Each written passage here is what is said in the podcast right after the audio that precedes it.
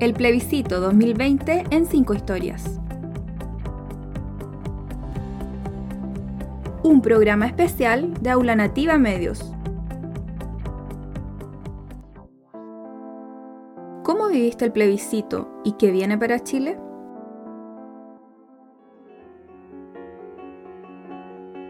Hola, soy Dorita Silva, tengo 57 años, soy chilena y mm, bueno, el domingo alto nervio y preocupada también para ver algo que se viene más adelante para el otro año, que sea bueno para todos y eh, algo para, sobre todo para los estudiantes, los universitarios, para la gente que trabaja en asesora de hogar, yo trabajo aquí, en una casa. Y también para la gente que realmente trabaja en la calle, la gente más humilde, que tenga algo realmente que se pueda respaldar, sobre todo por el gobierno, porque el gobierno es como el poto. El plebiscito 2020 en cinco historias. Mi nombre es José Miguel Zapata, tengo 37 años, eh, vivo en Santiago, en la comuna de Providencia, y mm, trabajo como ingeniero en una empresa eh, bien grande eh, que tiene cobertura a nivel nacional. Bueno, creo que el, proceso en general fue impecable, así lo describiría yo. Eh, en general las elecciones en Chile han funcionado, por lo menos desde el retorno a la democracia, han funcionado de buena manera. Esta no fue la excepción. Un nivel de participación importante que le da credibilidad al proceso eh, y lo más importante creo yo es que ninguno de nosotros tiene duda de que lo que las cifras están mostrando es la realidad. O sea que finalmente el proceso es transparente, que eso yo creo que es lo más importante. Eh, y ya, ¿qué viene para Chile? Bajo mi perspectiva, eh, yo tengo solamente dos puntos de incertidumbre que tiene que ver con la alta expectativa que se formó del proceso. O sea, hay mucha, mucha gente que piensa que eh, una nueva constitución es un nuevo Chile. Eh, quizás es parte, eh, quizás es parte de, de, construir un nuevo Chile, pero bajo mi perspectiva está lejos de ser la única y gran solución. Eso es primero, el juego de las expectativas, que es muy peligroso. Y lo segundo es que existe un número no menor de actores políticos relevantes a mi juicio, alrededor del tercio del conglomerado, que no, que no cuestionó, no condenó la violencia, ¿ya? todo lo contrario, la justificó. Entonces, la problemática ahora que tenemos que construir entre todos, que se tienen que formar consensos, que tenemos que, que desarrollar una constitución para todo, para todo el país, eh, me parece súper preocupante que aún no lo hagan. ¿Por qué? Porque si la violencia no se condena, eh, gana el que tiene el palo más grande. Así de simple. Eh, y eso es peligroso, peligrosísimo. Entonces, en general, fuera de esos dos eh, puntos en particular que me, que me resultan un tanto preocupantes, que hay que meditarlo, en general creo que se viene algo positivo, muy positivo para Chile. cambiar la constitución de la dictadura me parece uno de los puntos más importantes. Generar una constitución que, que nos reúna a todos muy relevante y creo que si lo hacemos bien, definitivamente va a ser eh, mejor para todos y efectivamente se va a poder construir un Chile mejor del que existía antes.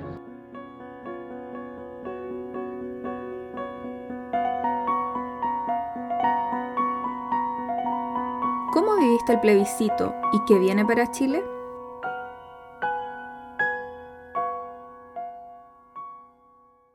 Mi nombre es Katia, tengo 35 años, vivo en Valparaíso, soy profesora de artes en escuela pública.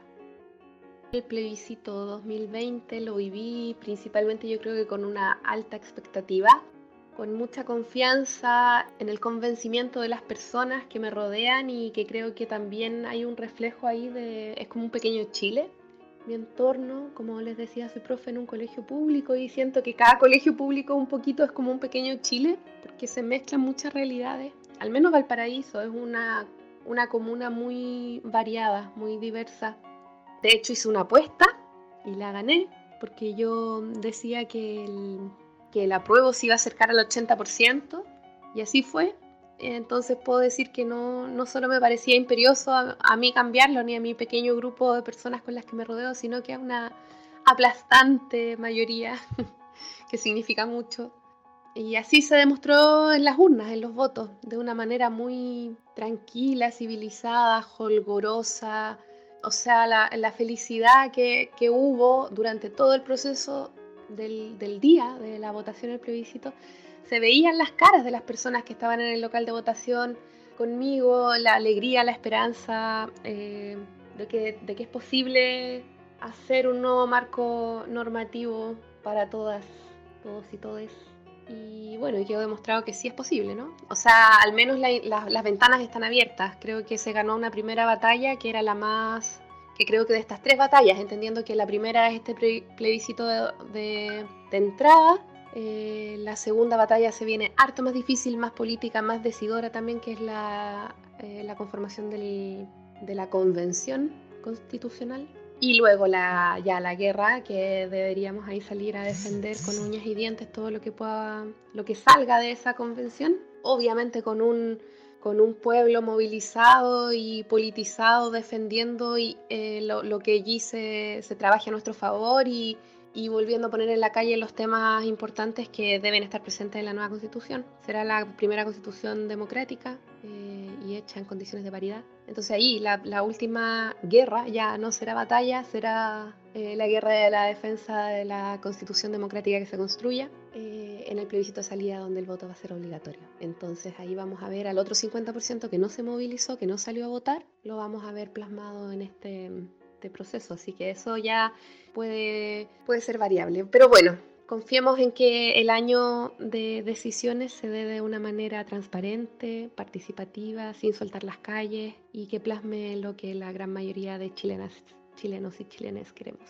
Y bueno, lo que se viene para Chile yo creo que es lejano a los cuentos de hadas. Yo creo que es un Chile muy real, un Chile más politizado, un Chile más aguja, más pendiente, más consciente de los procesos, de cómo se hace la política en Chile. Tenemos que estar ahí atentos y atentas para que no nos vuelvan a pasar gato por liebre, porque una sociedad ignorante es muy fácil de engañar y yo creo que Chile está, estamos todos madurando en eso, en esa dirección, en dejar atrás la ignorancia. Así que vamos, se viene un Chile de colores, de muchos más colores.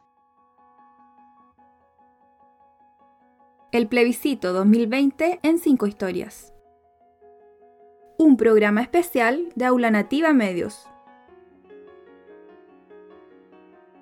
Mi nombre es Jorge Neumann, soy profesor en Historia y Ciencias Sociales con magíster en Antropología y eh, bueno, actualmente estoy viviendo en El Salvador, eh, de la comuna Diego de Almagro, en la región de Atacama me desempeño prácticamente como profesor de la Fundación Educacional El Salvador, FES, y soy profesor de liceo, de primero o cuarto medio.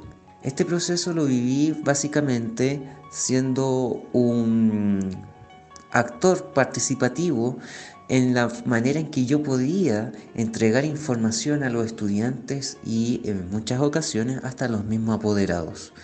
Cabe decir que el desconocimiento que se tenía sobre desde qué es una constitución hasta cómo eh, se vincula a nuestro quehacer diario era bastante. Entonces, desde esa forma fui participando y eh, que lamentablemente no pude votar porque estoy inscrito a más de 2.000 kilómetros de donde estoy actualmente viviendo, pero, pero aún así eh, tomé ese rol, ese rol de comunicador, de informante hacia muchas personas que no tenían dichas informaciones y que prácticamente se conformaban verdaderos espacios comunitarios al momento de hablar de política. Entonces, ¿cómo viví este proceso de la nueva constitución? Fue básicamente participando en los espacios políticos que se generaron a raíz de esto. Entonces, votar para la nueva constitución fue solo una parte, pero yo creo que gran parte de este proceso se comenzó a gestar desde mucho antes.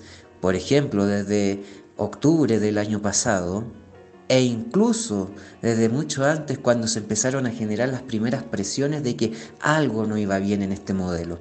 Entonces eh, fue bastante interesante la manera en que cada persona puede participar, desde la votación directa, que lo principal, ¿no es cierto?, hasta eh, diferentes roles o posiciones que uno pudo adoptar en este proceso. Ahora bien, ¿qué veo o qué se espera después de, este, de esta decisión de tener una nueva constitución? Yo creo que estamos recién partiendo, esto está recién comenzando. Ganamos sin duda un gran paso en donde se da pie precisamente a establecer una nueva constitución bajo un modelo de participación que es convención constitucional, en donde ahora comienza realmente, yo creo, lo que todos esperamos, un cambio. Pero el cambio yo creo que va a ser de manera paulatina, en donde se escuchen a todos y a todas principalmente los actores de la sociedad que han estado al margen o que estuvieron al margen a raíz de la constitución del 80. Entonces eso va a ser bastante bonito, bastante interesante y yo soy un fiel convencido de que paulatinamente y a través del de, tiempo, de los años, hasta el corazón de las personas va a ir cambiando, que es lo que donde debemos apuntar, una sociedad más justa, mucho más igual y equitativa y basada en el respeto.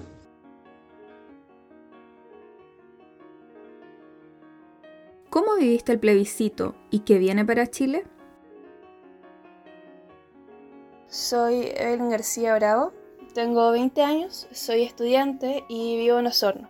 Viví el plebiscito acá en Osorno, en mi ciudad natal, donde me tocó votar por primera vez. Admito que ese día estuve bastante nerviosa y ansiosa por saber que mi pequeño voto sería ese que marque quizás una diferencia en una decisión tan importante que marcaría un antes y un después en la historia que hemos vivido como, como país.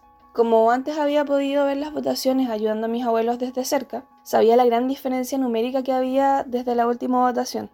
Vi mucha gente y lo mejor de todo es que vi distintas generaciones que querían participar. Desde la mañana y en la tarde en los colegios donde pudiera acompañando a mi familia, en especial a mis abuelos para ayudarlos con el voto, estaban llenísimos. Debo admitir que la pandemia igual marcó un precedente. Todo esto de estar tomando distancia, de resguardarse, de las mascarillas y el alcohol gel, fue algo que marcó todo esto y quizás en las siguientes elecciones igual tendremos que vivir.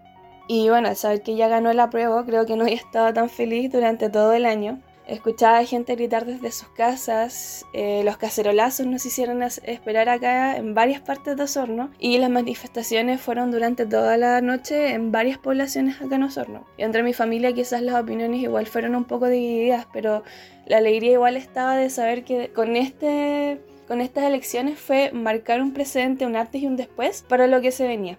Lo que espero que venga para Chile es un proceso muy importante, ya que si bien la redacción de la nueva constitución es algo que no dejará de estar en el foco durante los próximos dos años, se vienen otro tipo de elecciones igual de relevantes en este tiempo. Las elecciones de alcalde, los gobernadores, los constituyentes y las presidenciales, la cual esta última ya está un poco marcada quizás por algunos futuros candidatos. Queda ver igual cómo se desarrollará el control de la pandemia y del virus en sí, lo que abarca ver cómo lo llevan el resto de los países. Y también cómo nos relacionamos con estos, porque el panorama en Latinoamérica y en varios países se está marcando por un descontento en general.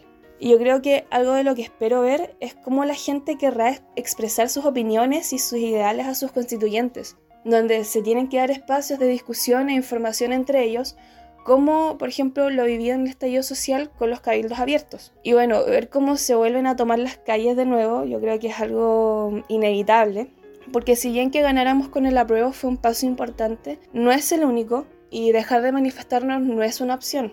Dejar de, de, informarse tampoco. Informarse de todo lo que está pasando en el país en los distintos ámbitos es algo demasiado importante. Y no dejar de luchar porque como muchos sabemos lo que estamos viviendo ahora es histórico.